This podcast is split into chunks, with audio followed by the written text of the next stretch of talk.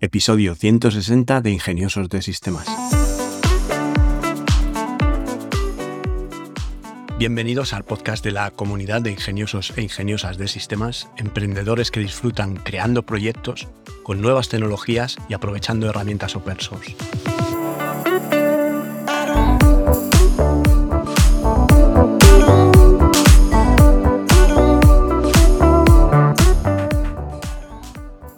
Hoy es viernes 25 de noviembre de 2022 y hablaremos de una herramienta. Pero antes déjame que aproveche para recordarte que en tecnolitas.com tienes un plan de asesoría tecnológica que por tan solo 3 euros al mes, sin permanencia, puedes hacer cualquier pregunta sobre blockchain, NFT, inteligencia artificial, realidad virtual, herramientas de software de código abierto, implementaciones web, flujos de trabajo, negocios digitales, lo que necesites preguntar. Te registras al plan, en la parte privada de la web me pones la pregunta y a partir de ahí nos hablamos por correo electrónico. Hoy quisiera hablaros de una herramienta muy sencillita, pero que a mí me ha sacado de un par de apuros muy importantes. Se trata de birme.net, B-I-R-M-E.net, y es una herramienta gratuita para el rescalado y el recorte de fotografías.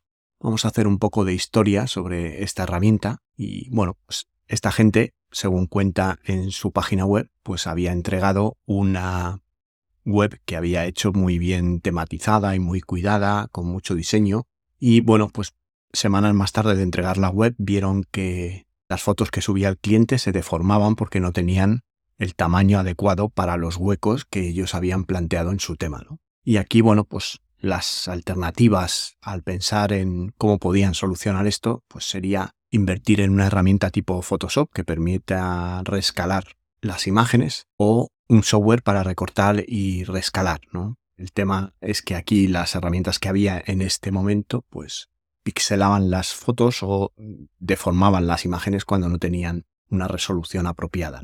Por otro lado, pues eh, en Photoshop tendrías que invertir un dinero, grabar una acción por lotes para cambiar el tamaño de un montón de imágenes y bueno, pues eso te funcionaría para un determinado tamaño, pero si quisieras cambiar a una dimensión diferente, pues tendrías que grabar otra acción por lotes diferente, con lo que acabarías con un montón de acciones por lotes que si no eres muy organizado con los nombres seguramente no supieras cuál es cuál y tendrías que volver a hacerla cada vez que la necesitaras. Esto pasa muy a menudo.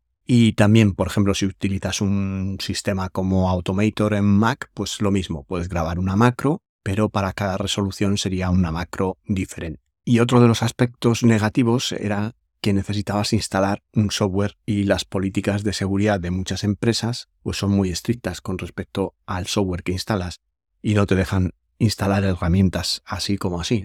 Entonces, con el ánimo de resolver este problema, pues primero crearon una aplicación que no requisiese instalación, simplemente que pudieras poner pues, un pincho USB o un disco y ejecutar desde ahí. Pues sin embargo, pronto se dieron cuenta que la incompatibilidad con los sistemas operativos, dependiendo de Windows o Mac, tendrían que hacer ejecutables diferentes y bueno, es un poco un rollo, ¿no? Hasta que un día pues se les ocurrió el tema de hacer un sitio web para resolver este problema. Y bueno, pues con un sitio web en la primera versión de Birme, que fue allá por 2012. Estaba hecho con HTML, JavaScript y un poco de ayuda de Flash. Todavía os acordáis alguno de qué es Flash, ¿no? Pues eh, en 2015 se eliminó Flash, que se utilizaba por aquel entonces para hacer un archivo zip y solicitar la descarga de un montón de fotografías en un solo fichero. Y ahora mismo lo que vais a ver es Birme 2, que es una versión de 2016, pero que va poco a poco sufriendo mejoras. Bueno, te preguntarás si es seguro utilizar Birme, porque subir una serie de fotos, un pool de fotos a una aplicación web, bueno, Birme no es un servicio web, es una página web que se ejecuta en tu ordenador. Las fotos no se suben a ningún sitio, por eso verás que es rapidísimo y todos los procesos de rescalado o de recorte se producen en tu ordenador. Así que es completamente seguro porque no vas a subir tus fotos a ningún sitio. Y por otro lado, al estar hecho en JavaScript, podrías ver el código. Por la naturalidad del JavaScript, puedes ver el código y ver que no hay código malicioso en, en sus páginas.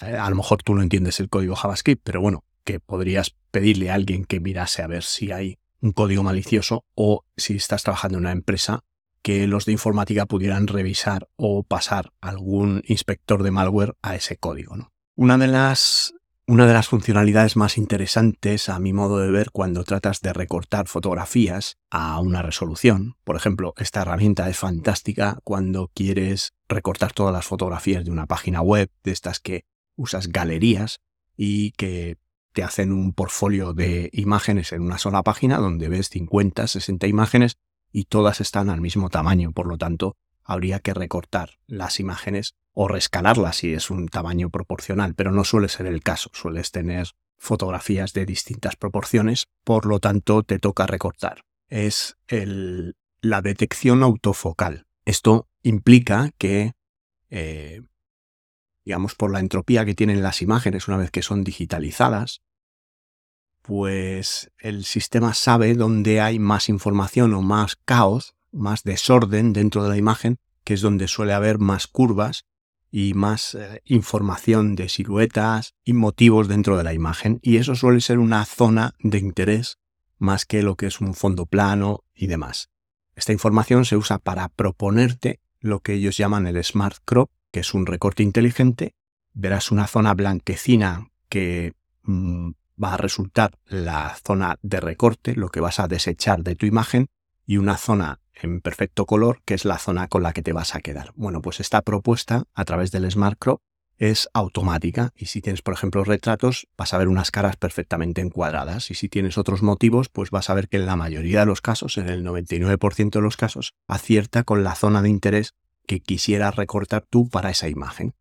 Como digo, esto es fundamental para el tema de galerías de fotos, pero también viene excelentemente bien cuando quieres, por ejemplo, sacar de Internet unas fotografías y pasarlas por un modelo de inteligencia artificial. Por ejemplo, yo quiero entrenar mi personaje en un modelo de inteligencia artificial para luego sacar fotos con los estilos que yo quiera o siendo el personaje que quiera, pues voy a necesitar 20, 30 fotografías con una resolución de 512 x 512 píxeles, que son los tamaños de imagen que me va a requerir la inteligencia artificial para entrenar un modelo.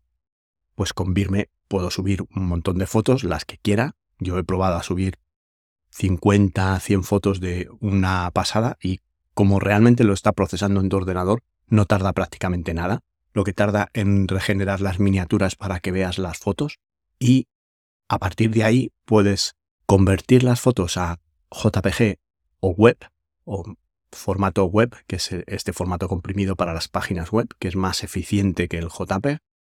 En JPEG puedes utilizar un 80% de calidad y en web puedes utilizar del orden del 50-60%, que tiene muy buena calidad visual y reduce bastante el peso de las fotos. Por otro lado, tienes la posibilidad de fijar las proporciones. Puedes decirle, hazme 512 por 512 o quiero que me hagas un alto de 900 porque quiero que la galería de fotos de la página web estén todas a 900 píxeles de alto y ya me calculas tú la proporción del ancho dependiendo del formato o de la relación de aspecto de la foto. También puedes eh, fijar una escala, como digo, a 512-512 o trabajar con el ancho y que te calcule el alto. Puedes activar la función de Smart Crop para que encuadre la foto automáticamente entendiendo que es la parte interesante de la foto y otra opción muy interesante es el tema de renombrar. Puedes utilizar el nombre original de la foto más un guion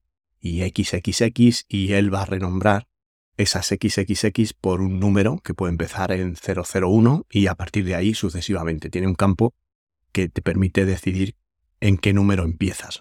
Y bueno, también tiene una serie de utilidades como puede ser el poner una marca de agua a las fotos, que esto para los fotógrafos es eh, fundamental, el poder poner una marca de agua que es un PNG que se va a repetir a lo largo de, de la foto. Puedes hacer también el foco o el encuadre de lo que quieres recortar de forma manual.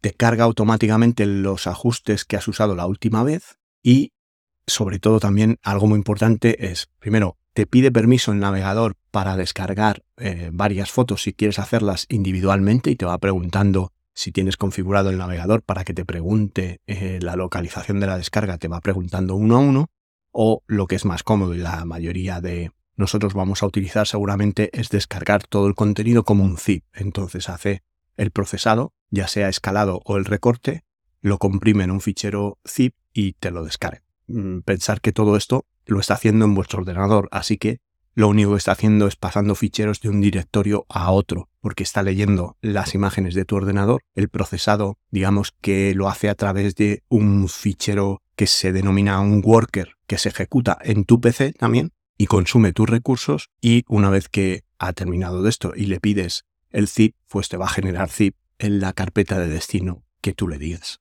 Por mi parte, no mucho más, agradeceros otra vez que estéis ahí, vuestro apoyo, vuestra difusión y vuestros me gusta o cinco estrellas en Spotify o en la plataforma donde me escuchéis.